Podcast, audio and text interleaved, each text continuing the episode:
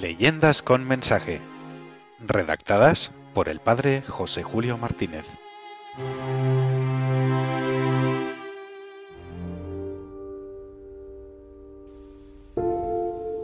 La Cueva de las Palomas. Una leyenda de Asturias para mostrarnos que la victoria que vence al mundo es nuestra fe.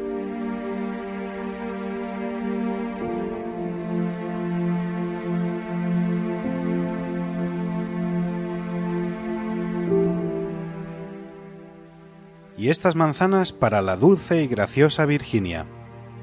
El que así hablaba era uno de los labradores que traía el pago de los tributos al gobernador Villanelio, suprema autoridad de Asturias, en nombre del poderoso emperador romano. Porque esta leyenda se desarrolla hace veinte siglos, cuando España era una de las provincias del imperio de Augusto y cuando los primeros predicadores del cristianismo penetraban en las muchedumbres de los paganos, iluminándolas con aquellas verdades tan sorprendentes y nunca oídas del Evangelio. No hay más que un solo Dios, creador del cielo y de la tierra. Dios es nuestro Padre y todos somos hermanos. El Hijo de Dios se hizo hombre y habitó entre nosotros. Haced bien a los que os hacen mal, y rogad por los que os persiguen y os calumnian.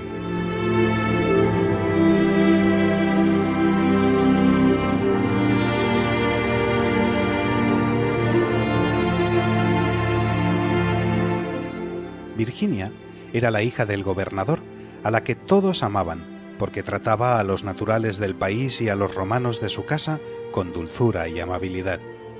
Entre las esclavas que servían en el palacio de su padre, Virginia se había fijado en la más pobre de todas, la humilde Rosalba, a la que trataba como amiga y confidente más que como esclava. Sin engreírse por esta predilección, Rosalba era sencilla y bondadosa con sus compañeras de trabajo, cumpliendo sus deberes con máxima fidelidad. Por eso, todas la apreciaban y respetaban, sabiendo que eran tan amada por la joven señora. Del mismo modo, los esclavos y los oficiales del gobernador se mostraban respetuosos con Rosalba, sabiendo que así tenían contenta a Virginia y también a su padre. Hubo que emprender un viaje a Roma para dar cuenta al emperador de cómo marchaban las cosas de Asturias y Vianelio quiso ser acompañado por su hija. Esta preparó las cosas del viaje. Como todos suponían, se llevó consigo a Rosalba. Con cuánta solicitud y cariño sirvió la esclava durante aquella travesía larga y penosa por montes y valles a su querida señora. La estancia en Roma duró varios meses, durante los cuales Virginia permitió a Rosalba que fuese a visitar a los parientes que la misma esclava tenía en Roma. Esta solía pasar días enteros en casa de sus parientes. Cuando regresaba a la de Virginia, parecía a ésta que su esclava venía más deseosa de servirla, más espiritual, como que traía algo divino. Querida Rosalba, mi padre ya ha terminado sus negocios en Roma y debemos preparar nuestro regreso a las lejanas regiones astúricas. He vivido feliz estos días. Estoy muy agradecida a ti, mi amada señora pero si es preciso volver, ya sabes que en todo quiero obedecerte. También yo me he sentido feliz en Roma, pues mi padre me ha proporcionado la asistencia a fiestas hermosas en los palacios de sus amigos. ¿También tú has tenido fiestas en la casa de tus hermanos? Yo, Virginia, solo he podido asistir a una fiesta, pero te aseguro que me ha infundido felicidad para toda la vida y para después de la muerte. No te entiendo, querida Rosalba. ¿Puede haber alguna fiesta que infunda felicidad perpetua? A mí la felicidad se me acaba pronto, y esta es la amargura que me queda en el alma después de cada fiesta. Pues yo me llevo de Roma una felicidad que nunca terminará. ¿No querrás comunicarme algo de esa felicidad, Rosalba? Mejor será que te la explique cuando estemos en Asturias, pues ahora apenas tendremos paz con los preparativos del viaje.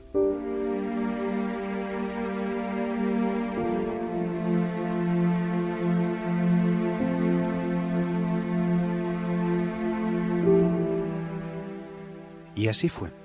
Cuando estuvieron en la provincia gobernada por Vianelio, Virginia bajó un día a la cámara donde dormía Rosalba y vio en sus paredes de piedra algunas inscripciones totalmente desconocidas hasta ahora. Dos líneas cruzadas, las letras alfa y omega, un pez, un canastillo de panes. ¿Qué jeroglíficos son estos, Rosalba? Este es el signo de la cruz en la cual murió Cristo Señor, Salvador del mundo. Él es el alfa y el omega, es decir, el principio y el fin de todas las cosas. Es el Hijo de Dios, palabras cuyas iniciales seguidas forman en griego la palabra pez. Nos dio el pan de la vida eterna. ¿Cristo? Oí algo de ese hombre cuando estuvimos en Roma. Me dijeron que había sido crucificado en Jerusalén bajo el gobernador Poncio Pilato y que sus seguidores predican que ha resucitado. ¿Acaso tú, Rosalba, has dado tu nombre a esa secta? Sí, mi querida señora.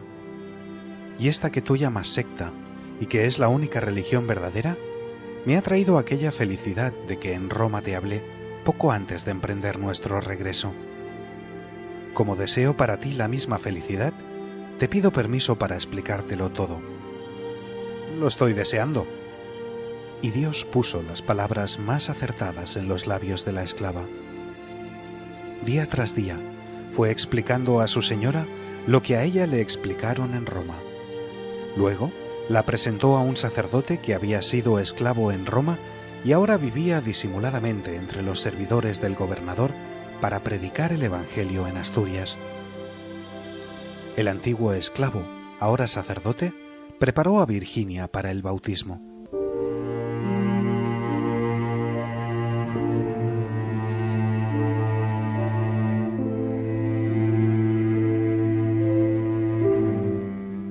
Todo era felicidad entre las dos amigas que guardaban su secreto y habían trazado el plan de ir convirtiendo poco a poco a las demás esclavas y a todas las personas del palacio hasta llegar al mismo gobernador. Todo era felicidad, pero también en el paraíso hubo una serpiente. Aquí la serpiente fue un esclavo de corazón manchado que algunos días antes se había acercado a Rosalba con la pretensión de casarse con ella. La joven cristiana, que deseaba vivir solo para Dios, lo había rechazado diciéndole que jamás podría amarle. Procopio, que así se llamaba el esclavo, insistió y llegó a amenazarla. Entonces Rosalba, para verse libre de aquel hombre, habló al jefe de los esclavos, exponiéndole lo que ocurría y diciéndole que ella no quería casarse, sino seguir al servicio de Virginia.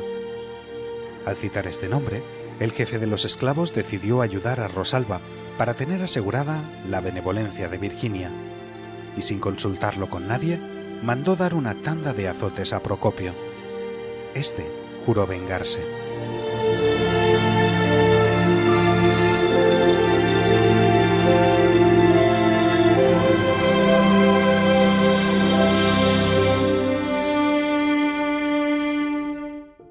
Buscando ocasión oportuna, espiaba por todas partes a Rosalba. Pronto advirtió las visitas que solía hacerle Virginia. Oyó sus conversaciones comprendió que estaban hablando del cristianismo y sintió la alegría de saborear como cercano un daño inmenso para las dos.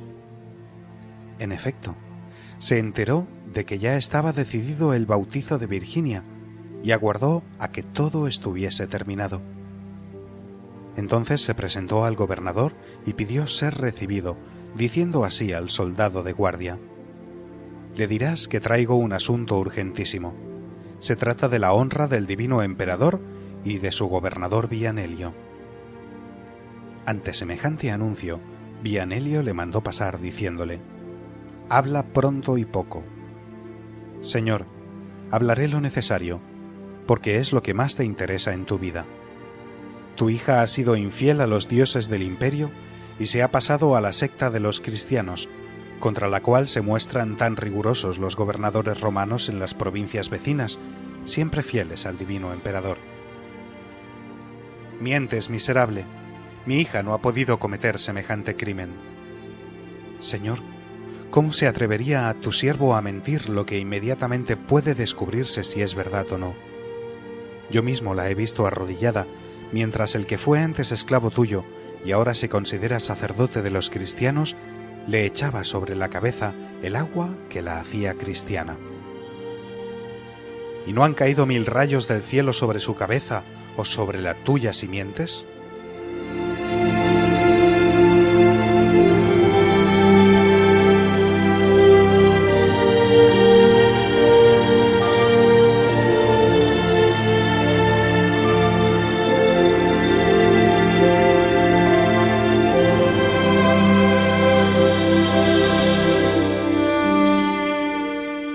Mientras Procopio seguía repitiendo lo que había visto y el gobernador iba quedando convencido, un soldado de su guardia, que estaba allí presente y que en secreto era cristiano, salió con disimulo y corrió para avisar a Virginia. Sálvate, mi señora noble, que tu padre está ardiendo en ira contra ti, porque se ha enterado de que eres cristiana. Asustada como paloma que ve acercarse una bandada de gavilanes, Virginia salió veloz de su cámara, buscó a Rosalba y las dos huyeron del palacio. Corrieron hacia el monte Aramo y se hundieron en la espesura donde había varias cuevas.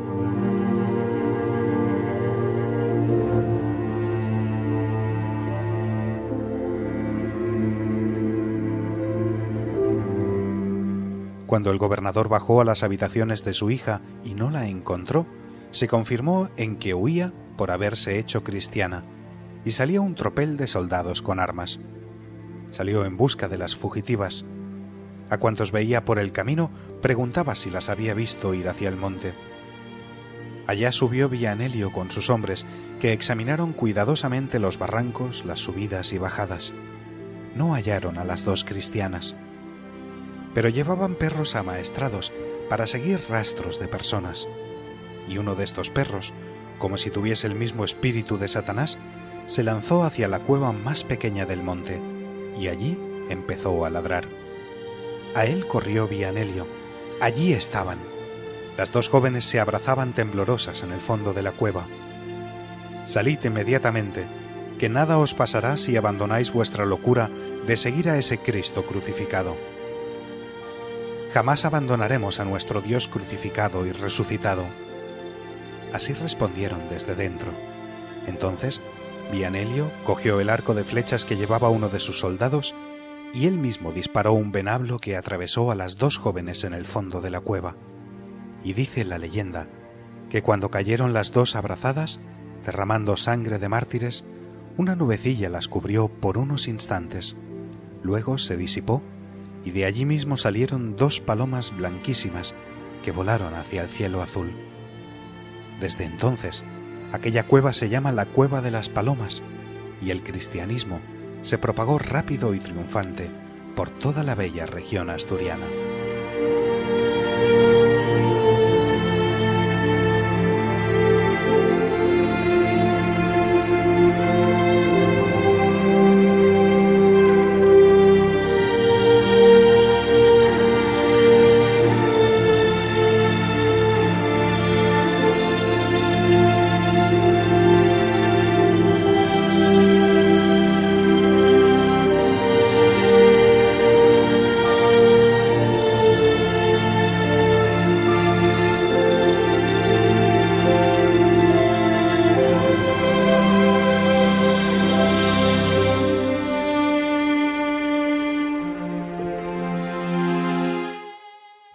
Leyendas con mensaje.